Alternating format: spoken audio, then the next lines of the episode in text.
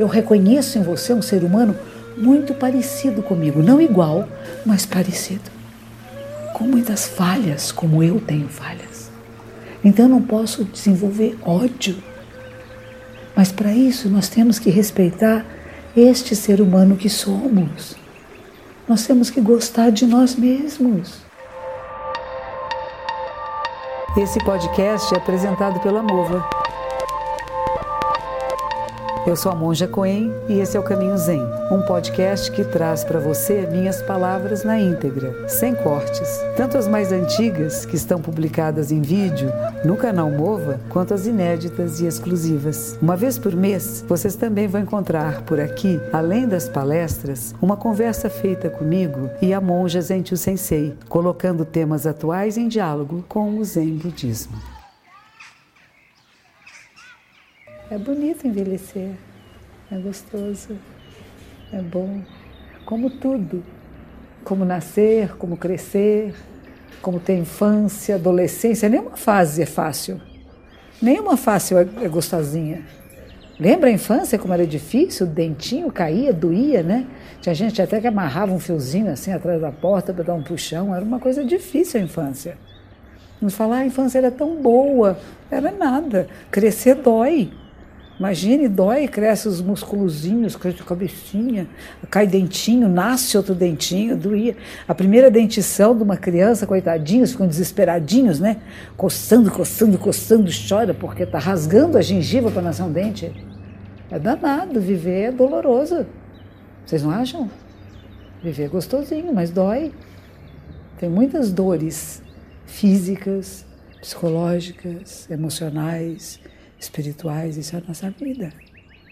Ela não é uma coisa toda, um, só diazinhos de sol, nuvens cor-de-rosa, né? Se assim fosse, nem existiria vida. A vida precisa desses movimentos, né? Então, quando nós falamos de Buda, nós falamos de um ser iluminado, um ser humano que acessa um nível de sabedoria onde percebe que tudo neste mundo é impermanente, não é fixo. E que, portanto, atravessamos portais de coisas boas e coisas más. Esses dias teve uma uma senhora que me pediu para orar pela empresa dela. Ela havia feito parceria com uma outra senhora e essa outra senhora andou fazendo o que não devia. Sabe fazer o que não devia? Passou coisas para conta dela, fez umas bobaginhas lá, né? E, e ela ficou muito aflita, e ela comentando isso com uma amiga, a amiga dela falou assim: Nossa, meu corpo todo treme de raiva, eu tenho vontade de ir lá e bater nela. Mas não foi e não bateu, ainda bem, né? Ficou só no pensamento. Eu falei, é interessante isso, né? Que quando há uma injustiça, uma coisa imprópria, que pode não ser conosco, nos incomoda muito, nos irrita muito e temos vontade de fazer alguma coisa. Mas a coisa principal que nós podemos fazer é não cultivar o rancor, a raiva. Porque aí nós estamos nas mãos desta pessoa que fez o mal, que está acometida do mal. Não é que seja uma má pessoa, o que nós não gostamos é da ação malévola, não é da pessoa. Nenhuma pessoa é má o tempo todo, nem boa o tempo todo. Mas nós dizemos que há três venenos que perturbam a mente humana, que é ganância, raiva e ignorância. E qualquer um de nós pode ser envenenado por esses venenos. A ganância é isso, eu quero pegar para mim, eu vou tirar vantagem, que legal. Tem uma empresa aqui, ninguém entende mesmo de administração, eu vou pegando aqui, passando para minha conta, ninguém sabe, né? E um dia perceberam. E ficaram todos muito incomodados.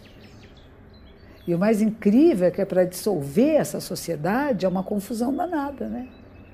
Aqueles que foram honestos têm que arcar com grandes despesas, não é interessante? É, é complicada a vida. Não é assim tão simples como isto é bom, isto é mal, então o bem vai prevalecer e o mal vai acabar. Não é assim.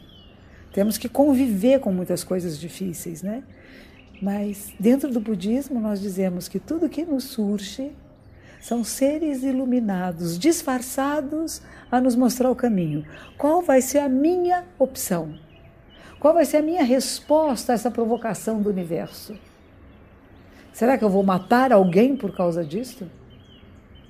Eu quero destruir este ser humano, como na, a Índia agora vai ter uma eleição. Eu sei pouco de política, não tenho acompanhado muito, mas estava lá na sala de espera da dermatologista e tinha essa revista falando sobre eleição na Índia. Então tem dois candidatos, não sei se vocês sabem, tem dois candidatos bem interessantes. Uma se chama Sônia Gandhi. Sônia Gandhi viveu muitos anos na Itália. Ela tem uma política interessante. Ela gosta de dar dinheirinho para as pessoas fazerem o que ela quer. É a propina. Ela tem a política da propina. Isso é Sônia Gandhi, assim dizem dela. O outro candidato, ele faz parte daquele grupo do homem que matou Mahatma Gandhi, que são radicais.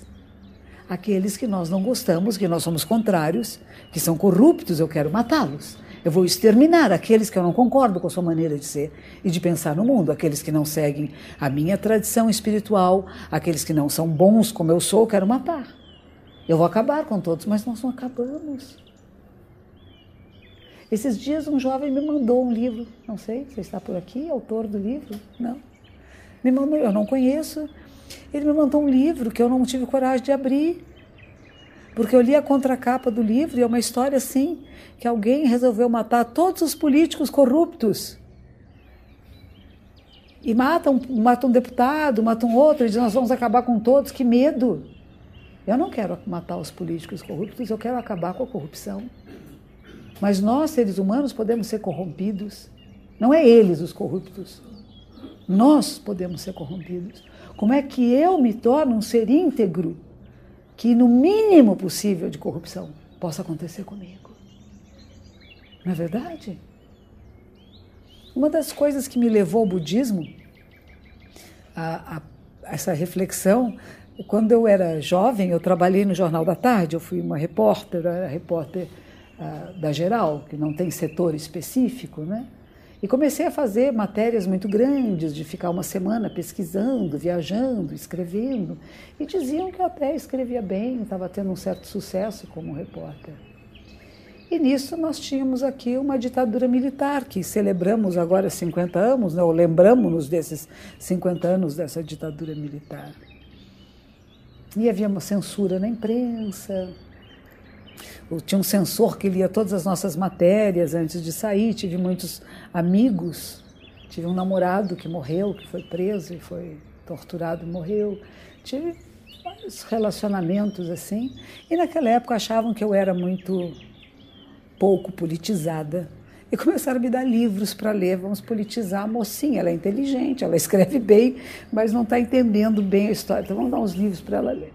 E um dos livros que eles me deram era de Trotsky Trotsky é um autor que ele acredita que a revolução tem que ser internacional, que se todos, se todos os países do mundo não se tornarem socialistas, o socialismo não vai acontecer. Isso é a ideia dele. E para isso ele tinha um livrinho bem fininho, me deram fininho para eu não me cansar. Marx era muito grosso, né, cansativo, isso era fácil de ler. Era uma historinha de um grupo político que toma o poder pela força, mata todos os governantes, essa história, né? Vamos matar e destruir os meus inimigos e assumem o poder. Porque agora nós, os corretos e os bons, vamos fazer valer o que é certo e o que é bom, né? E em pouco tempo, muitos dos seus ministros e secretários de Estado se corromperam e acabaram repetindo o modelo anterior.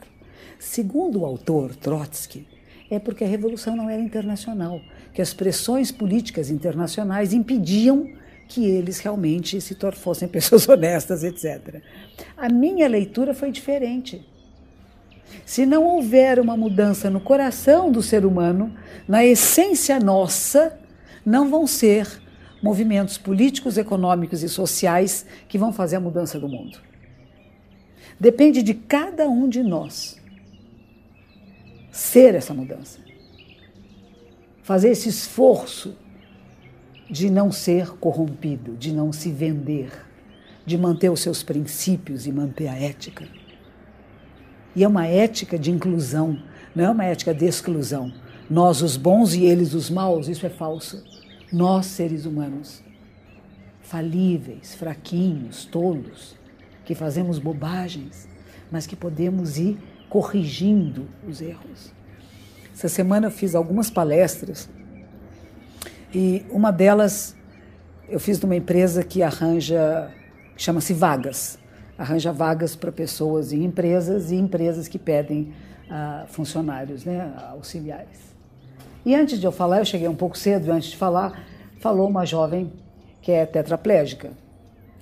E, e foi muito interessante aprender muitas coisas com ela, porque ela era uma professora de educação física numa empresa e ela teve um acidente de moto. E depois desse acidente de moto, ela só anda numa cadeira de rodas. Mas a empresa em que ela trabalhava, poucos meses depois do acidente, disse: volte a trabalhar. Ela disse: Mas como a trabalhar? Estou numa cadeira de rodas, minha perna não anda. Disse assim: faça as planilhas das atividades físicas. E depois. Boa noite. Ela está cumprimentando, chegou uma pessoa. Muito obrigada, Malo. Nós todos percebemos que ele chegou. Ele é do bem e você fez o seu papel. Muito bem. Agora vai dar uma cheiradinha, ver que tipo de pessoa ele é. Ela está sujinha.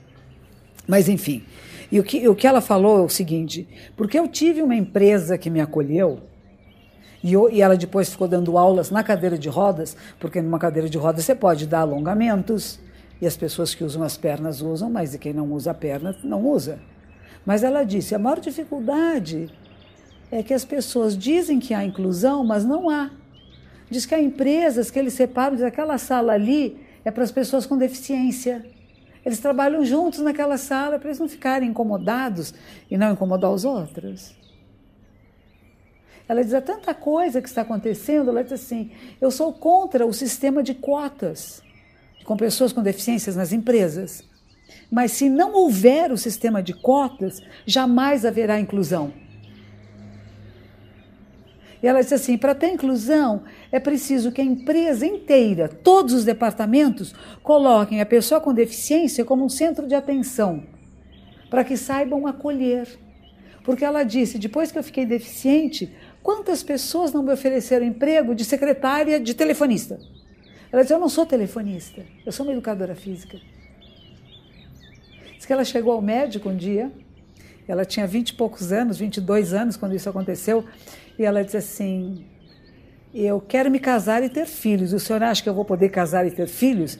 Ela disse assim: Provavelmente, mas você tem namorado? Ela disse: Não, eu não tenho namorado, mas eu vou casar e vou ter filho. E ela tem uma filha. Então ela diz: Não há barreiras neste mundo.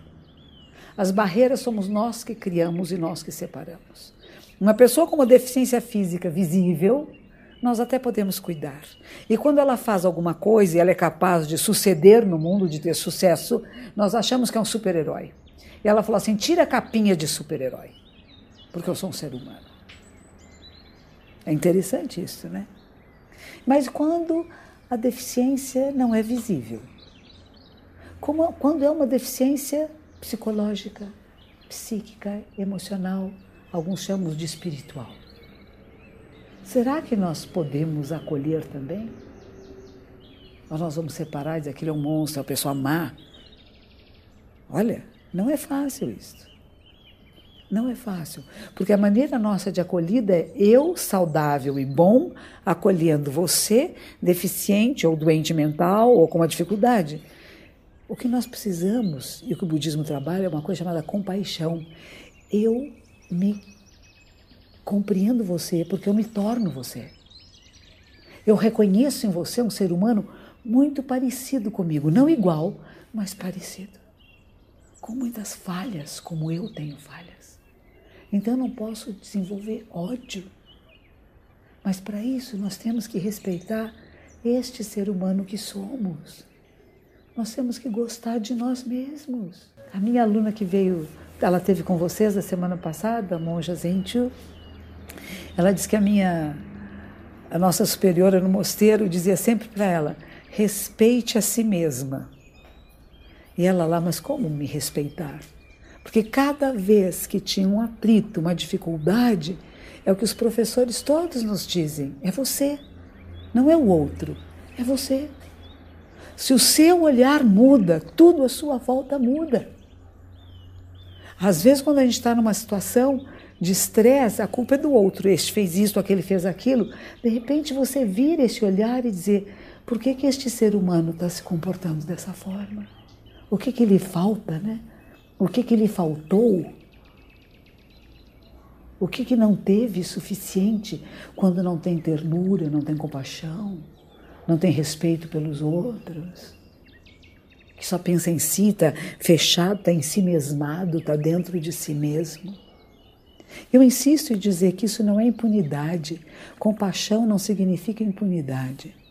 E outra coisa interessante que Sua Santidade Dalai Lama falou da última vez que esteve no Brasil, mas ele repete isso sempre: a compaixão nem sempre é visceral. Não é uma coisa que sai aqui de dentro, né? Ah, estão fazendo uma coisa horrorosa. Ah, eu sinto tanta compaixão. Não é verdade. Me roubou, matou meu filho, assaltou um menininho agora que foi morto, né? Esses dias agora, não sei quem matou, parece que foi o pai, sei lá quem. É um horror, as coisas que a gente não acredita direito que acontecem. E são seres humanos como nós. Não é que eles são monstros horrorosos, são seres humanos como nós, que podem ter distúrbios chamamos de perversões, que não sabem lidar com a vida. Não sabem lidar. Eu quero exterminar aquilo que me incomoda. Meu filho me incomoda, eu mato ele. O que é isso? Não é muito diferente do político que diz eu quero matar aquele, do menino que escreveu o livro vamos matar os corruptos. Não, eu quero que acabe a corrupção essa maneira de pensar a realidade, essa maneira egóica de que sou eu primeiro, o que, que eu vou tirar vantagem para mim, o que, que eu vou conseguir, que benefícios tem neste universo para mim. Sair deste meu euzinho, ele é precioso. O nosso eu, que o Freud vai chamar de ego, ele é muito importante, ele tem um papel e uma função muito importantes. Sem este ego, nós não estaríamos nenhum aqui. Ele nos move, nos conduz, nos faz a procura.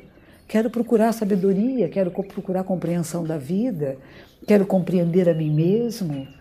Ele é maravilhoso. Agora, se ele começa a tomar conta de tudo, fica uma coisa eu, eu, eu, eu, eu, e os outros ficam pequenininhos. Tem desenhos da Idade Média, que eu gosto muito da pintura da Idade Média, que o personagem principal é enorme, né? E os outros são todos pequenininhos assim. O nosso ego faz isto.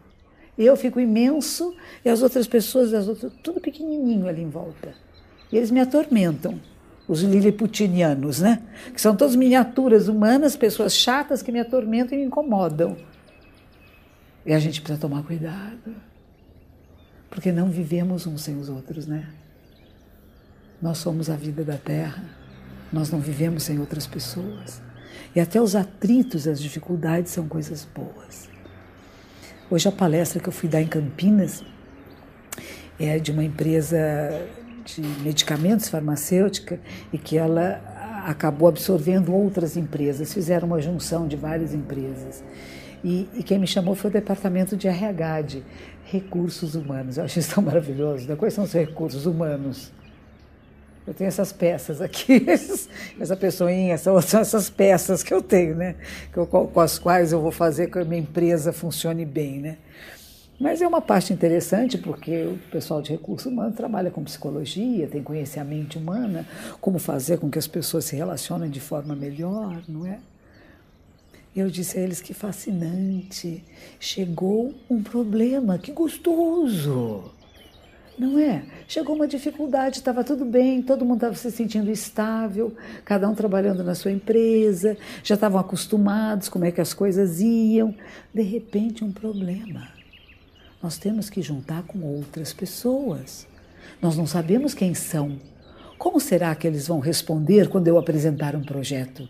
Vão gostar de mim ou não vão gostar de mim? Vão me acolher ou não vão me acolher? Muitas cabeças rolam quando há essas junções de empresas. Será que a minha cabecinha vai rolar? E quando o estresse começa a surgir, a nossa capacidade de trabalho diminui. E o que, que eu disse para eles? Se alegrem, que delícia! Não há nada fixo ou permanente neste mundo. Estamos numa área de instabilidade, que gostoso! O nosso corpo está o tempo todo procurando estabilidade. Para estarmos sentados nessa cadeira ou no chão, o corpo está se estabilizando o tempo todo. É instável e estável ao mesmo tempo, mas o que Buda dizia é isso: não há nada fixo, nada permanente. Nada que eu possa dizer, confio nisso plenamente, sempre vai ser assim. Não. A única coisa que vai ser sempre assim é que não há nada fixo que tudo está mudando e se transformando. E que nós somos corresponsáveis pelas mudanças e transformações na nossa vida. E a nossa vida é a vida da Terra. Nós não estamos separados. Não estamos separados. E temos que fazer escolhas. E fazemos escolhas todos os dias. Para onde eu vou, com quem eu falo, com o que, eu visto, o que eu como que atividades eu vou ter durante o dia, estamos o tempo todo escolhendo. Por isso que no budismo e no zen, principalmente, o que a gente pede em primeiro lugar é discernimento correto. Que eu tenha capacidade de discernir corretamente o que eu quero fazer, em que direção eu quero ir. Como é que eu vou nessa direção? Não é? Às vezes a gente faz muito esforço na direção errada eu quero ir para este lado, eu vou correr para aquele lado de lá, vai demorar tanto para eu chegar. Não é que não chegue, a Terra é redondinha, né? Mas você imaginou dar volta no globo inteirinho para chegar, que era ali do lado e você foi na direção oposta? Trabalhar essa compaixão. Ela é trabalhada. Ela não surge, como eu falei antes, das entranhas. Eu vejo uma coisa horrível, e digo, ah, que compaixão. Eu estou assim, não, eu sinto ódio, raiva, eu quero destruir. Eu posso até ter pensamentos de morte, de destruição daquele ser humano, mas aí eu trabalho isso em mim. Peraí, peraí, peraí. Não é só este ser humano. O que está acontecendo? Que, que, dificuldades este ser humano e que, que problemas de crescimento teve este ser humano para se tornar este ser humano que se tornou? Como é que eu não sou assim? Como é que eu posso educar os meus e aqueles com quem eu encontro para que não sejam assim? E assim nós vamos transformando essa egrégora. Não é pela força, não é pela violência. É um trabalho muito lento. E muitas pessoas desistem, eu já vou contar para vocês. Muitas pessoas vêm aqui, iniciam práticas meditativas elas desistem. Sabe por quê? Porque é árido, é um terreno árido lidar com você. É árido. Eu não sou só uma pessoa linda, eu começo a ver a minha sombra, aqueles aspectos de mim mesmo que eu queria esconder até de mim, mas eles vêm. E eu acabo me reconhecendo em todos os seres humanos, nos bons e nos maus e nos médios. E percebo que eu poderia ser qualquer um deles, qualquer uma delas mas eu continuo fazendo as minhas escolhas. E nós começamos a nos sentar em meditação e de repente parece muito interessante porque o meu euzinho gosta de ser revisto. E eu vou começar a fazer uma revisão da minha vida, que gostoso. Eu, eu, eu, eu bebê, eu na infância, eu isto, eu aquilo, eu, eu, eu, eu, eu. A gente cansa. Chega de eu, o que mais existe antes do eu ser eu? Antes de eu ter noção de uma individualidade separada, o que é? E aí nós começamos a adentrar um campo que vai se chamar de Samadhi. Zammai ou Samadhi. Onde não existe antes desse eu ser formado. Eu já era. Mas não tinha um eu ainda identificado como um eu separado. Me sentia meio misturada com tudo um pouco, com o pai, com a mãe, com os meus amiguinhos, com os professores, com os jogos, com a televisão, com a internet. De repente fui separando e criando esta ideia deste eu que existe, que é bom, que é perfeito. Não é errado, não tem um eu para jogar fora, mas tem que ir um pouquinho além para conhecer até como que foi formado. E será que eu posso mexer um pouco nisto e fazer pequenas e sutis mudanças? Elas são muito pequenas e sutis. Eu gostei também de Sua Santidade quando ele disse quando ele tinha 76 anos, naquela época, ele disse: Eu pratico meditação desde os seis anos de idade. Com 16, eu comecei a entender mais ou menos o que eu fazia. Tem 10 anos aí que ele não conta muito. Mas de lá até agora, ele diz: são 60 anos. Vocês querem saber o quanto eu mudei? Ele disse um tantinho assim.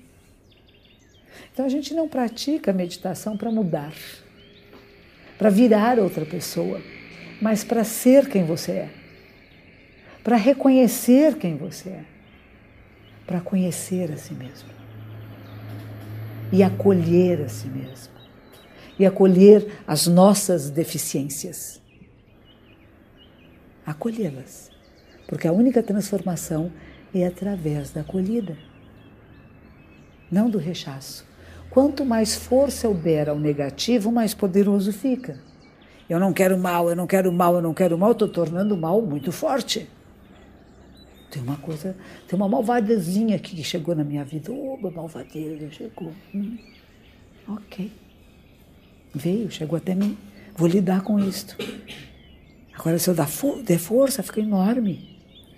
Então a gente tira o poder, dando o oposto aquilo que vem com raiva, com ódio, a gente não dá raiva nem dá ódio. Você, você diminui a força do ódio, da raiva, do rancor, da violência, do querer destruir, querer o mal. A gente começa a querer o bem. A famosa história do discípulo de sua santidade que foi preso no Tibete, Tibete é muito frio, né? Por isso que os corpos até 49 dias não, não são cremados, nem não são esquartejados, porque lá eles esquartejam, né? É muito frio, menos 40 graus. Então, eles ficam num quartinho, né? As pessoas entram lá e rezam. Então, o homem foi preso numa cadeia sem aquecimento. Vocês sabem que a gente congela, né? Eu tive queimaduras de frio com muito menos, com menos 5, 7, 10 graus no Japão. Eu fiquei com queimaduras muito graves, né? Aquelas que impediram Napoleão de invadir a Rússia, né? O frio, a neve queima. Cai as extremidades, né? cai nariz, cai orelha, cai dedo do pé, apodrece, congela. Este homem ficou nessa cadeia por muitos meses e foi muito torturado. Essa semana recebi um convite são 40 anos da morte do Frei Tito. Frei Tito é um, foi um monge aqui dominicano, aqui da, da igreja de São Domingos, que é aqui perto, na rua Caiubi. E ele, durante a ditadura, foi preso, foi torturado. Depois ele foi morar na França. E quando ele estava na França, ele ficou tão perturbado, ele nunca saiu da sala de tortura, né? Diz que um dia ele estava chovendo muito, ele estava num convento dominicano na França, e o outro monge chegou para ele e disse assim: entre, por favor. Ele disse: não, não posso entrar, não posso entrar, porque o Fleury vai matar meu pai e minha mãe se entrar. Já não existia mais Fleury, toda, ele estava em outro, outro lugar. E ele acaba se suicidando, desesperado, porque as vozes internas daquilo que foi a tortura nunca cessaram na sua mente. Né? Por isso que a gente é contra qualquer tipo de tortura. Né? É um absurdo, né? Pessoas torturarem umas às outras, né? São coisas muito primitivas que nós seres humanos já fizemos. Mas será que nós não fazemos isso no dia a dia, às vezes com pessoas que conhecemos, com quem convivemos, pequenas torturinhas, pequenas maldadezinhas? Às vezes até de falar aquilo que você sabe que a pessoa não gosta, você vai lá ou então não respeita o outro, não tem, não percebe a necessidade do outro. E eu vivendo a minha vida, eu estou bem aqui, eu estou fazendo o que eu quero, estou na minha, né? Mas peraí, está tá machucando alguém, está ofendendo alguém? Quando a gente fala de criar uma cultura de paz e ter um olhar Buda no mundo, um olhar iluminado, pleno de sabedoria e compaixão, significa um olhar que se compromete a não ferir ninguém. É difícil não ofender ninguém. Então eu tenho que prestar atenção como eu falo, como eu me movo, as coisas que eu pego, de que maneira eu pego. Existe uma maneira violenta de você pegar um objeto, existe uma maneira gentil, respeitosa. É tudo, na maneira de comer, de ir ao banheiro, de dormir. Tem que se manifestar em tudo. Mas para isso nós criamos momentos especiais, que são os momentos de zazen, de nos sentarmos em zen. Nós sentamos e silenciamos. Para quê? Para ouvir melhor. Quando a gente está falando e a fala tanto interna quanto externa é muito alta, eu não ouço bem. Porque eu estou dentro do meu mundo, cheio de falas, de intrigas, de conversas. E a gente vai sentando e elas vão se aquietando. E chega um momento que você é apenas um ser humano sentado. E os cinco sentidos estão alertas. E você recebe as mensagens, as sensações, tem percepção daquilo que entra pelos sentidos, nota as conexões neurais e percebe a consciência que está organizando tudo isto. Por isso nós falamos que temos seis sentidos. O sexto sentido é a consciência, é a gerência disso a história toda. Chega um objeto, a minha capacidade ocular de ver o objeto está ali. Mas se eu não tiver percepção e conexão neural, não acontece nada. E eu tenho que ter consciência de que estou vendo alguma coisa. Tem pessoas que têm algum tipo de deficiência visual em que o aparelho óptico está perfeito. Mas às vezes sofreram traumas tão grandes que deixam de ver, param de ver. É muito é forte isso, isso acontece, principalmente em áreas de muitas guerras, muitas matanças, muitos absurdos. Eu conheci um, um senhor africano em que a família dele toda foi uh, foi morta na sua frente, as filhas foram estupradas na sua frente. Ele deixou de ver. O aparelho óptico dele é perfeito. E sabe o que ele faz hoje? Ele viaja o mundo dizendo: Nós podemos viver sem violência. Eu dedico o que resta da minha vida na criação de uma sociedade não violenta, de respeito à vida, de respeitarmos-nos mutuamente, de não ter um partido, um time de futebol pelo qual eu vou matar ou morrer. E nem causas, né? Agora nós temos uma Copa do Mundo chegando, né? E de repente que nós sabemos que é por razões políticas, do ano de eleição, sai todo mundo dizendo não queremos a Copa, não queremos a Copa. Mas espera aí, gente, por que, que não falaram isso antes? Eu tenho um monjinho que está lá no Japão, chama Daiko. E ele mandou esses dias pelo Facebook isso, que as pessoas vão no templo no Japão e falam, você é brasileiro, que maravilha, vai ter a Copa do Mundo lá, que lindo! E ele fala assim, pois é, o mundo todo está achando que é uma honra um país receber a Copa do Mundo. E no Brasil as pessoas estão xingando. A questão de hospitais e escolas independe disto. Nós estamos misturando coisas que não são a mesma. E como é fácil da nossa mente aceitar qualquer coisa que a grande imprensa nos vomite em cima. E nós não refletimos, nós não questionamos. A quem interessa isto agora? Isto é mente reflexiva. Qualquer notícia que chegue, qualquer movimento que haja, a gente poder pensar um pouquinho com quem aprende jogo de xadrez. A quem interessa? Esta jogada está levando aonde? E não a gente ser marionete, não ser manipulado pelas circunstâncias e pelas emoções. Isto vale para tudo na nossa vida pessoal, nos nossos relacionamentos íntimos. Pessoas mais íntimas de nós são capazes de mexer com os nossos botões, de nos manipular. E a gente ri, a gente chora. A gente... Não, o que, o que o Zen pretende, o que Buda dizia ao ser humano, é você é um ser humano livre. Você faz escolhas. Não manipule ninguém, nem seja manipulado por ninguém. Mantenha a mente clara, luminosa, incessante. Veja a realidade como ela é. Pare de projetar coisas em cima da realidade, mas seja capaz de ver a realidade como ela é e atuar de forma assertiva. Queremos mudanças? Vamos fazer com que elas aconteçam, sim, sem nenhuma violência. Difícil. Esse é um treino. Por isso, Sua Santidade diz: temos que treinar a compaixão. E ela é treinada com a mente lógica. Com isso que nós vamos chamar o ego, o eu, essa identidade nossa. Ele treina a nós mesmos. Ele não é um obstáculo, ele não é um problema. O problema estar mal colocado. Nós temos que nos compreender e nos acolher nesses múltiplos aspectos que somos, né? Um aspecto que somos apenas terra, água, vento, ar, a matéria-prima de que é feita toda a natureza e que as causas e condições fazem que forme e um ser humano se manifeste. Agora, esse ser humano está sempre em construção. O Mário Sérgio Cortella fala isso e eu acho tão maravilhoso, né? Nós estamos grávidos de nós mesmos. Nós não somos finais, nós estamos prontos. A gente acha, diz, agora já estou pronto, agora já sei. Não sabe nada, está aprendendo, está se refazendo o tempo todo, como um bebezinho na barriga. Estamos nesse grande útero que é a Terra.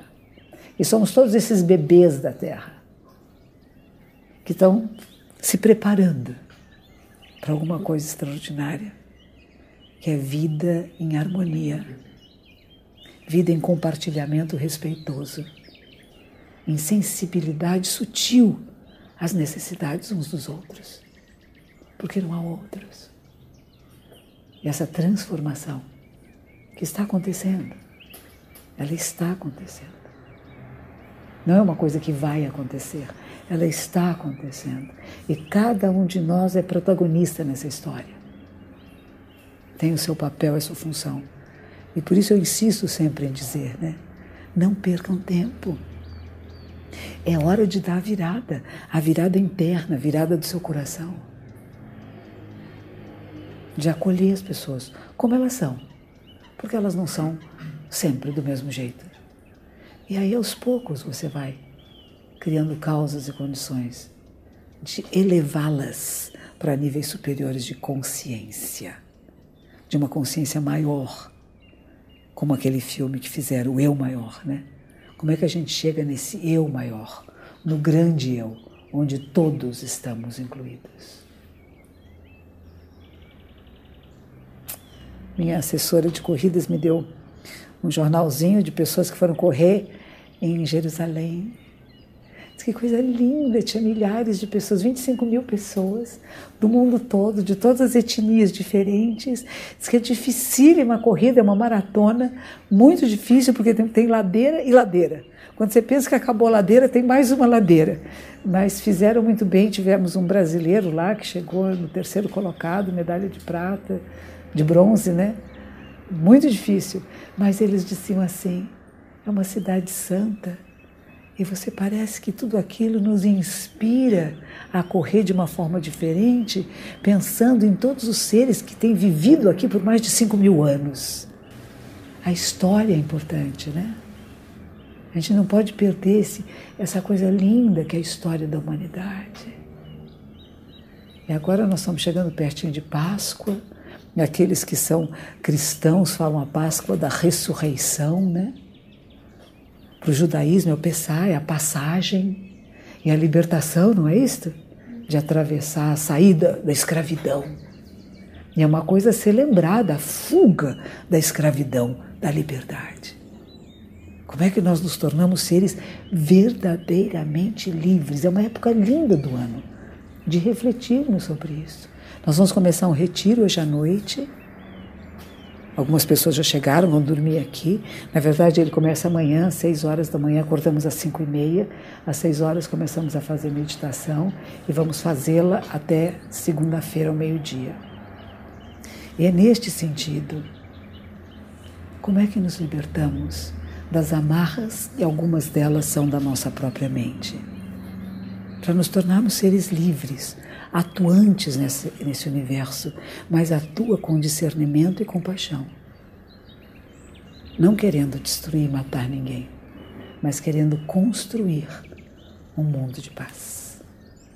Isto é encontrar Buda, encontrar o Dharma, encontrar Sangha. Dharma, para quem não conhece a palavra, significa a lei verdadeira. Nós usamos com D maiúsculo. Dharma com D minúsculo é tudo que existe. Dharma altar, Dharma livro, Dharma copo. E Sangha significa comunidade. Pessoas que compartilham dos mesmos ideais, dos mesmos propósitos. A gente fala Sangha de Buda, aqueles que fazem o comprometimento de viver como Buda orientou. Ele orientava, sabe o que? A dizer, não faço mal, faço bem e faço bem a todos os seres. É simples, né? Tem uma conversinha antiga que diz assim: foi perguntar para esse senhor, que era um grande monge, né, assim, qual é a base dos ensinamentos de Buda? Esse assim, não faço mal, faço bem e faço bem a todos os seres. Ela ficou muito brava, disse, mas uma criança de três anos sabe disso? É, mas um homem de 80 não consegue. Então, saber é uma coisa, o que nós falamos é experimentar, é pôr em prática. Por isso, o Zen budismo é um tipo de budismo um pouco diferente das outras ordens, onde a base da nossa prática religiosa é a prática do zazen, que é o eu olhando o próprio eu. O objeto do meu da minha meditação sou eu mesmo. O sujeito e o objeto são um só. É diferente de eu examinar a mente de alguém, de eu dissecar a mente de alguém, ou de eu estudar a mente de alguém. Eu estudo a mim mesma. Eu estudo meus movimentos, meus pensamentos, meus não pensamentos, minhas emoções, minhas sensações. Eu entro em grande intimidade com o meu corpo e com a minha mente, que não são duas coisas separadas. E por isso a gente começa insistindo numa postura. É uma postura física, que ao mesmo tempo é uma postura psíquica, espiritual. A tristeza me fecha, a alegria me abre. E existe um ponto de equilíbrio, em que às vezes ficamos tristes, e às vezes ficamos alegres, e ficamos neutros. É uma questão de postura. O budismo japonês trabalha muito com o físico. A postura que você toma, como você anda, como você pisa no chão, como você toca os objetos, como fala. O treinamento no mosteiro é isto. E a gente que não gosta. Hum, eu sou assim, ninguém manda em mim. Isso é o nosso euzinho lá, bravinho. Ele é bom, ele é necessário, ele nos diferencia. Mas ao mesmo tempo, quando a gente entra num estado chamado de humildade, humus terra, simplicidade, oh, que interessante. Me pediram isto. Oh, como será? Um olhar meio de cientista descobrindo a vida e reconhecendo em cada situação uma possibilidade de compreender melhor a mente humana. Buda, Dharma e Sangha. Sejam bem-vindos às nossas práticas meditativas. Eu tenho um programa na Rádio Mundial às segundas-feiras e esta esta segunda-feira eu levei esse livro, eu gosto muito dele. Ele se chama Dhammapada. Dhamma é de Dharma, né? Dharma é sânscrito, Dhamma é Pali. São duas maneiras de se ler a mesma palavra que significa lei verdadeira. Esse aqui é o nobre caminho dos ensinamentos de Buda. É um livro muito bom de se ler. É da editora Bodhigaya, que é de Enio Burgos. Enio Burgos é um monge é, lá do Rio Grande do Sul, um personagem. Ele fala dos iluminados. A realização de um Buda, de um ser iluminado, está além de todas as conquistas mundanas. Queremos conquistar coisas, não queremos? Poder, posição, ter sucesso profissional, etc., né? amoroso. Assim, a realização de um Buda, acessar o estado Buda, está além de todas as conquistas mundanas. Seu desenvolvimento não tem medida neste plano. É impossível medida. Sua visão é pura e ilimitada. Se move sem deixar máculas, pegadas nós queremos deixar nossas pegadas no mundo, não é? Quero a minha estátua, meu nome na história. não quero deixar pegadas. Eu vou passar por aqui, ninguém vai saber que eu passei. Não é importante. Quem poderia dignar-se a guiá-lo? Quem pode guiar um Buda? Buda é aquele, aquela que nenhuma rede de desejos captura. Os desejos são como uma rede, né? Pescando os peixinhos, né? Cada um de nós tem uma coisa que vai lá e fica presinho, né? Assim, a ideia do Buda é que ele não é capturado pelos desejos. Não é que não sinta, percebe, mas não fica preso. Não se prende. Nenhum anseio o desencaminha. Anseio, ansiedade, eu quero isso, eu preciso daquilo. Não, eu não, não vou fazer isso para agora, eu preciso daquilo, né? Não desencaminha. Não sai do seu estado de equilíbrio. Equilíbrio, como eu disse, feito do desequilíbrio, né? Sua visão é pura e ilimitada. Quem poderia dignar-se a guiá-lo? Até mesmo os deuses sentem inveja dos que são afeitos à meditação, dos que são íntegros, dos que na paz do retiro se deleitam. Os Budas, seres perfeitamente iluminados e plenamente atentos plena atenção, está com a atenção ligada. Não está no mundo assim. Está vivo, está esperto. Que nem a levantadora no jogo de vôlei. Não pode dormir, né? Ficar lá levantando, não levanta só a bola, né? Tem que levantar a bola de todo mundo que está jogando. Eu tenho uma personagem que frequenta a comunidade que ela é levantadora de vôlei, ela é baixinha, né? Como toda boa levantadora de boa. E ela fala alto porque ela está acostumada a gritar na quadra. Porque esse é seu papel. Vamos, gente, vamos, vamos, vamos, vamos. E a gente precisa ter isso em nós. Quem é essa voz dentro de nós que diz: vai, vai, vai, vai, você pode, você consegue, vai, pega, pega, não deixa cair. Nós temos dentro de nós essa levantadora. A gente tem que dar vida a ela. O olho está esperto, está vendo de onde está vindo, para onde vai, para onde vão fazer. Não deu certo, tem importância. Abraça, abraça, abraça. Tamo junto, tamo junto, vamos embora. Não tem isso. O que eu gosto muito de vôlei é isso, né? Quando erra, você percebeu? Quando o pessoal erra, eles se abraçam? Não fala assim, ah, você errou. Não. Não quero mais você no time, só beba. Não, não passo mais a bola para você. É o contrário, tamo junto, tamo junto. Isso somos nós, habitantes do planeta Terra, nós estamos juntos nessa jogada aqui. Por isso que o Boff fala sempre isso, né? Ou ganhamos todos juntos, ou perdemos todos juntos. Então vamos começar a cuidar. Me mandaram no Facebook um filme medonho das gaivotas. Gaivota é lindo, não é? Gaivota. Começou o filme com as gaivotinhas voando. Ai, que bonitinho, vai ser um filme tão romântico.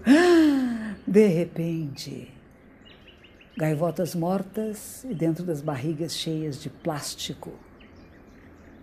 Tampas de garrafinha PET dessas daí, bebezinhos gaivotas, que a mamãe gaivota vinha trazer o peixinho que devia ter dentro dele, o plástico. Um cemitério de gaivotas, que coisa triste, né? Que nós estamos fazendo. Plástico é reciclável, não estou falando contra o plástico, estou falando da nossos absurdos de jogar lixo na rua, que daqui vai para o rio e do rio vai para o mar. E os bichinhos estão morrendo. E nós estamos matando a vida na terra pelo descuido, por não estar em plena atenção, por achar que essa garrafinha, essa tampinha não vai fazer a diferença, ela faz. Aquela tampinha que você não pôs no lugar certo ela faz diferença. É tudo que nós fazemos. É o detalhe que faz a diferença na vida. Num filme, numa gravura, num desenho, num arranjo de flores. É o detalhe que faz a diferença. É o detalhe do que nós fazemos com os nossos dejetos. Faz uma diferença incrível no mundo. Raro é galgar um nascimento humano. Está ouvindo, Mahal? Mahal é meu bisneto. Ele ainda não nasceu, mas está para nascer. Raro é nascer ser humano, tá vendo, Bibi? É raro. Ué, podia ter, ser árvore, cachorro, gato, podia ser qualquer coisa, vai ser um bebezinho humano, lindinho. Raro é conduzir bem a vida como um ser humano. Nascer ser humano já é raro. E depois disso, ser um ser do bem é mais raro ainda. Então vamos aproveitar essa chance, né? A gente já nasceu humano e a gente tem condição de escolha. A gente pode ter nascido até com bem ruimzinho. Tem gente que nasce assim, né? Já vem com uns genes. Não tem importância. Não tem importância. Você treina. Pode tudo ser treinado. O outro que nasceu bem bonzinho vira um diabinho depois. Né? Depende das circunstâncias da vida. Como é que a gente treina seres humanos para fazer o bem? Né? Rara oportunidade de ouvir o sublime Dharma, os ensinamentos superiores. Ainda mais raro é o surgimento de um Buda. Você encontrar um ser iluminado, né? Que nos, nos mostra o caminho, que nos orienta, né? Evite toda maldade, faça o bem, purifique seu coração. Este é o ensinamento de Buda. Acho que é suficiente para esta semana. Pensem nisto. Pensem nisso. Evite toda maldade. Ou seja, antes de falar, pense se aquilo que você vai falar pode ofender alguém, pode magoar alguém, um ser humano parecido com você, sensível. Quando você for fazer uma ação, pense se essa ação pode magoar alguém. Quando você pensar, perceba se o seu pensamento é violento, de destruição de alguém, de querer mal para alguém. Transforme isso. Assim como a gente controla a fala, a gente controla o corpo, é possível controlar a mente. É possível controlar a maneira de pensar a realidade. Isto é treino é prática incessante. Purifique seu coração, capaz de acolher todos os seres, todas as situações. Hum. Chega. Que os méritos de nossa prática se estendam a todos os seres e que possamos todos e todas nos tornar o caminho iluminado. Esse podcast é apresentado pela Mova. Conheça e acompanhe.